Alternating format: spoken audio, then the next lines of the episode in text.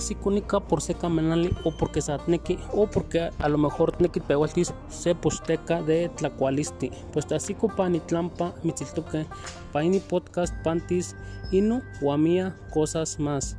No yo el no mismaca pero ini podcast ni santapi. Tacli con el chef Joel Herrera un evento, graduación, bautizo, cumpleaños o simplemente quieres lucir genial, déjate venir a Barbería y Peluquería Pepes, donde te harán los cortes más modernos y perrones. ¿Qué esperas? Déjate venir a Barbería y Peluquería Pepes, donde si estás feo, de aquí sales guapetón.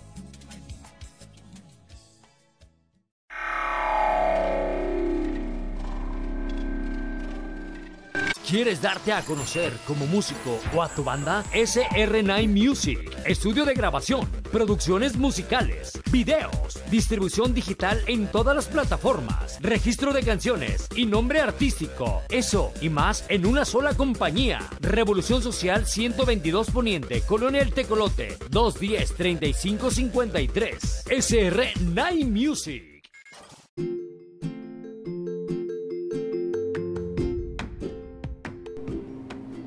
Un día estando pues preparándome para ir a, no se me olvida ese día, y aquí mismo te lo conté, yo creo que ya se acerca el año de, ese día. Este, y aquí también te lo conté, no con pelos y señas como ahorita te voy a decir, pero sí te voy a decir qué onda, cómo estuvo el rollo. Estaba alistándome para ir a radio WhatsApp, a radio WhatsApp, y este recibí un mensaje de, Omar, Omar aquel que siempre te menciono, ¿verdad? Este te preguntarás por qué siempre lo menciono, pues ya te he comentado también aquí que mi círculo de amigos es muy limitado. Eh, gracias a Dios, no me, no me lamento de eso. Entonces me recibo un mensaje de Omar y me dice, oye, fíjate que están ocupando acá en la buena mesa, este vente cabrón, están ocupando, no tiene chamba, o no sé, tal vez él, se le figuraba algo que ya andaba yo sin chamba o lo estaba pasando mal. Y realmente no lo estaba pasando mal, pero tampoco andaba yo en las, muy chingón, la verdad, te soy honesto. Y me decía, y, me decía, no, es que van a abrir un comedor, eh, más o menos como los que tú sabes administrar, pues, o dirigir, o llevar a cabo, no sé cómo le quieres decir este, vente, y hay falta de personal y la chingada. Y la oferta, pues la decliné, le dije, no, no, güey, yo no, eso de la cocina ya no, y menos ahí en la buena mesa. ¿Por qué ya no? Me hizo el comentario. Yo le dije, pues es que haz de cuenta que ya estoy harto yo de tratar con gente. Me fui al, me había ido yo al comedor de la Pepsi en un último intento por, por este, y aquí escuchaste la llamada, por revivir a Chile y Tomate y fue despuesito de eso. Y no, hombre, no, no, no. Ya no estaba yo para esas cosas. Tú mismo, es el, uno es como un automóvil. Eh, vas sintiendo la velocidad, cuando va a entrar la primera, la segunda, vas sintiendo las velocidades y ya sabes cuando ya no. O sea, ya ni tu cuerpo ni tu mente está como para esos trotes. Esa oferta en 5 años atrás me hubiera entusiasmado. No, tal vez 6, 7 años atrás me hubiera entusiasmado y por supuesto que lo hubiera aceptado. Y qué mejor de haber vuelto a trabajar en una empresa que en, su momento estuve muy a gusto y conocí gente muy interesante y aprendí muchas cosas. Pero ya no era el caso, fíjate, ya me sentía vacío. No sé explicarte lo, lo que hizo desde, desde la creación de mi empresa hasta que la perdí, hasta que empecé a conocer otra gente y otros mundos. ¿Cuáles otros mundos, chef? Él, no se la jale. Sí, otros mundos, o sea, lo del agave es otro mundo, lo de los granos fue otro mundo mundo de posibilidades con, con chances de, ganar pues mejor, mejor que en una cocina, mejor que siendo obrero, mejor que otras, otras tantas cosas. Entonces eh, yo le comentaba eso a, Omar, le dije, no, yo estoy bien harto, no, te entiendo, te entiendo. No sé si lo decía de, de dientes para afuera o si realmente me entendía, este, pero son cosas que ya no quiero vivir. Yo estoy en el comedor de la Pepsi y puras estupideces, o sea, ay cabrón, yo no sé, no sé en qué momento accedí yo a, agarrar ese comedor y a gastar un dinero este que bien, como te decía en el episodio anterior, me lo hubiera gastado mejor yéndome de vacaciones o, o me hubiera ido un burdel, o me hubiera comprado unos Nike de, de Volver al Futuro, o sea, otra cosa. Otra cosa fue dinero tirado a la basura. Eh, ¿Por qué? Porque a los tres días yo me percaté que no, no había lana ahí, no había lana. Era puro meterle, meterle y nada. Eh, con decirte que un día le, metí mil pesos y saqué 200, imagínate nomás si eso era negocio. Entonces, y la gente de ahí, pues pura pedidera, pura pedidera. O sea, la gente, olvídate, dales la carta abierta para pedir. ¿Cómo que pura pedidera, chef fue él? Sí, pura pedidera de... Había un señor que te digo que me decía que, que por qué no vendía de cinco, los que tenía cinco, que por qué, por qué no me armaba de cinco vitroleros ahí de diferente sabor, como si fuera paletería este, o taquería, no sé. Y que aparte en las mañanas vendiera chocolate, atole, café, avena. O sea, imagínate nada más lo que la gente pedía. Y aparte ahí me obligaban a comprar refrescos de la marca de Pepsi. Era una condición obligatoria. Entonces, pues no manches, este, yo decía, o sea, tengo que hacer agua porque no toda la gente quería refresco y tengo que comprar los refrescos y más aparte escuchar las estupideces de los comensales. ¿Por qué estupideces?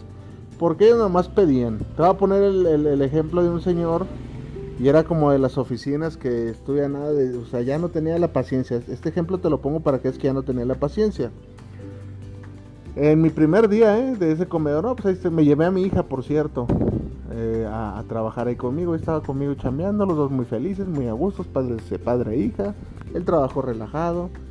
Entonces, este, pues ya, ya llega el, funcionario, es el administrativo. ¿Qué tienes? No, pues este, pescado empanizado para la comida, fíjate, ¿eh? Y yo tengo tacos de barbacoa de la mañana. No. Dame el pescado sin empanizar y el vapor, por favor. Ah, no mames. O sea, ah, no mames. ¿Cómo iba a lograr yo eso al momento, verdad? Era imposible. Era imposible y por mí que, o sea, pude haber hecho algo, pero dije, está pendejo, yo no voy a ser aquí el gato de nadie. Dije, híjole, y cosa que era verdad, ya tengo todos empanizados. Este, pero hay tacos. No, no, es que estoy a dieta, este, ¿qué me puedes hacer? ¿Qué me puedes hacer? Este, eh, algo, algo, un bistec, una carne asada con opalitos, o, sea, no sé si pensaban que era restaurante. Eh, me pidió tres, cuatro cosas bien estúpidas. Pues, no sé, estupidísimas.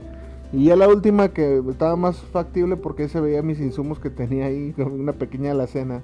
Dice, ah, mira, tienes atún así, con esos huevos. Eh, ¿Qué te parece si me haces una atún a la mexicana con galletas saladas? O sea, no tiene galletas saladas ahí a la mano.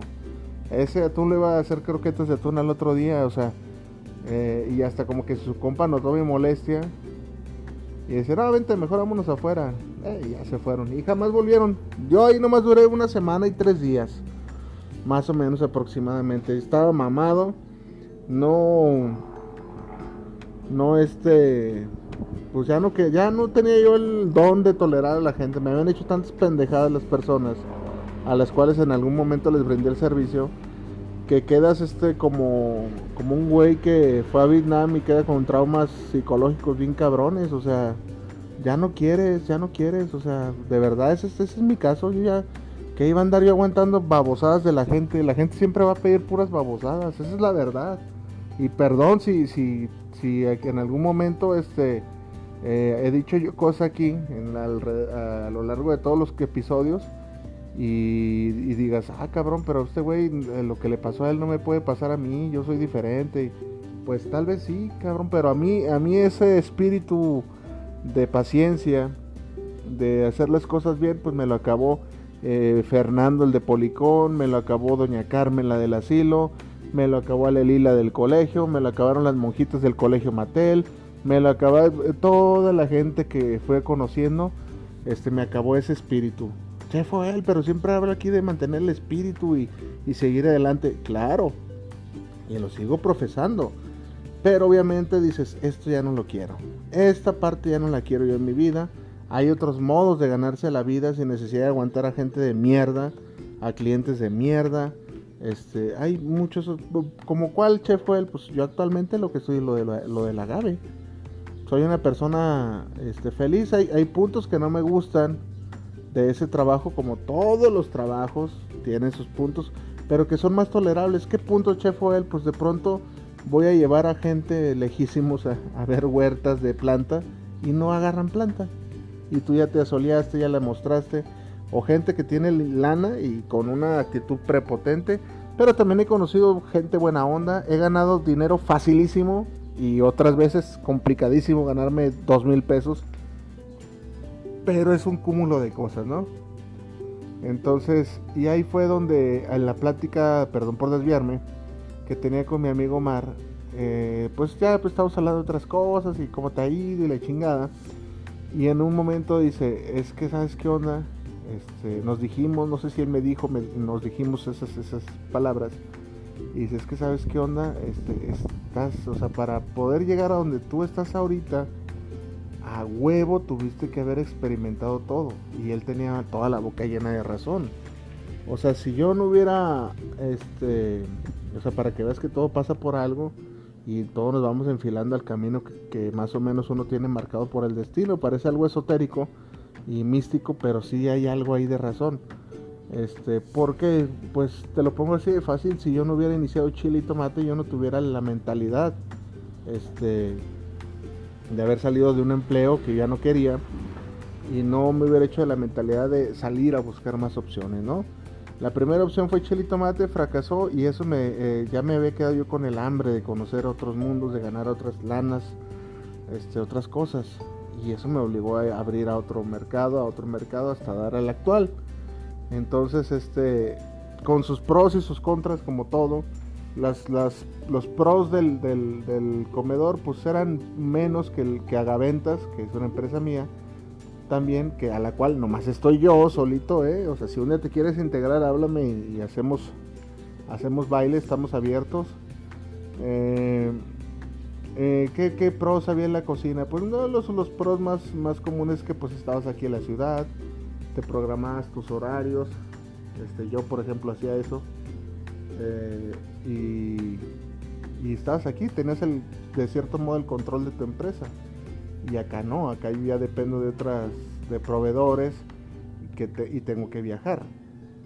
Ese, es el, pues no inconveniente porque vas y conoces y está chido, pero pues a veces no está tan chido porque te avientas dos, tres días fuera de tu casa, ¿verdad? Entonces ya, ya son horarios extendidos de trabajo muy cabrones. El estrés que, que acarrea este trabajo es muy cabrón porque hay mucho dinero de por medio. Hay mucho estafador, como en todos los trabajos, este, mentirosos, pero pues aquí estamos dándole. Entonces, eh, si tú en este momento que me estás escuchando tienes de pronto pues incertidumbre porque es como lo natural, ¿no? Eso es como las tortillas en cualquier hogar mexicano. Este, siempre vamos a tener incertidumbre. Una, casi por lo regular, en los hogares mexicanos hay tortillas. Y pues así la incertidumbre, ¿no? Creo que todos tenemos incertidumbre. Estés en la edad que estés.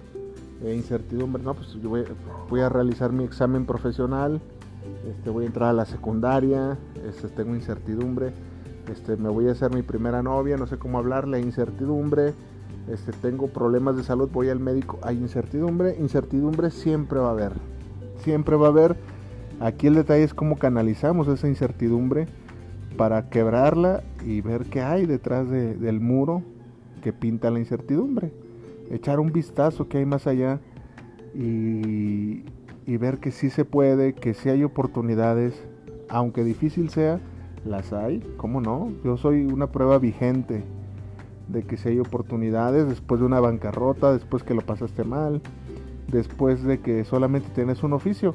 Me preguntaba mi hermano, el de las caricaturas, oye cabrón, este, yo no sabía que tú podías hacer páginas web. ¿Cómo lo hiciste? Y yo, pues yo tampoco sabía, carnal, la pinche hambre.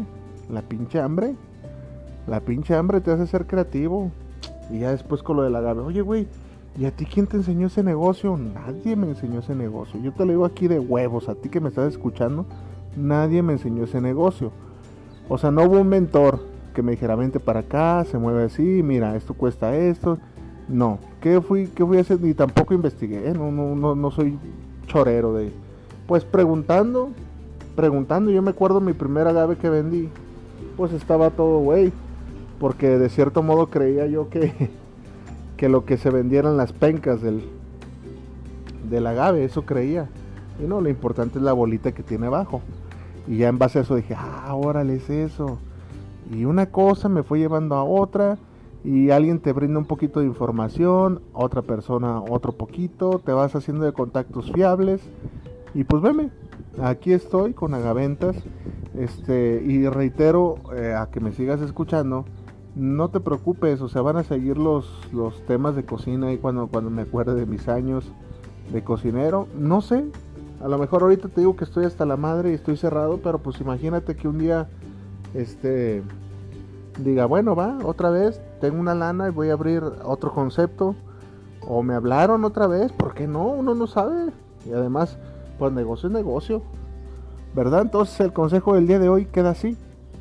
Este, cómo manejar la incertidumbre para dar paso a lo siguiente, cómo canalizar esa energía tan negativa que es la incertidumbre que azorrilla, ¿eh? O sea, es, algo muy cabrón.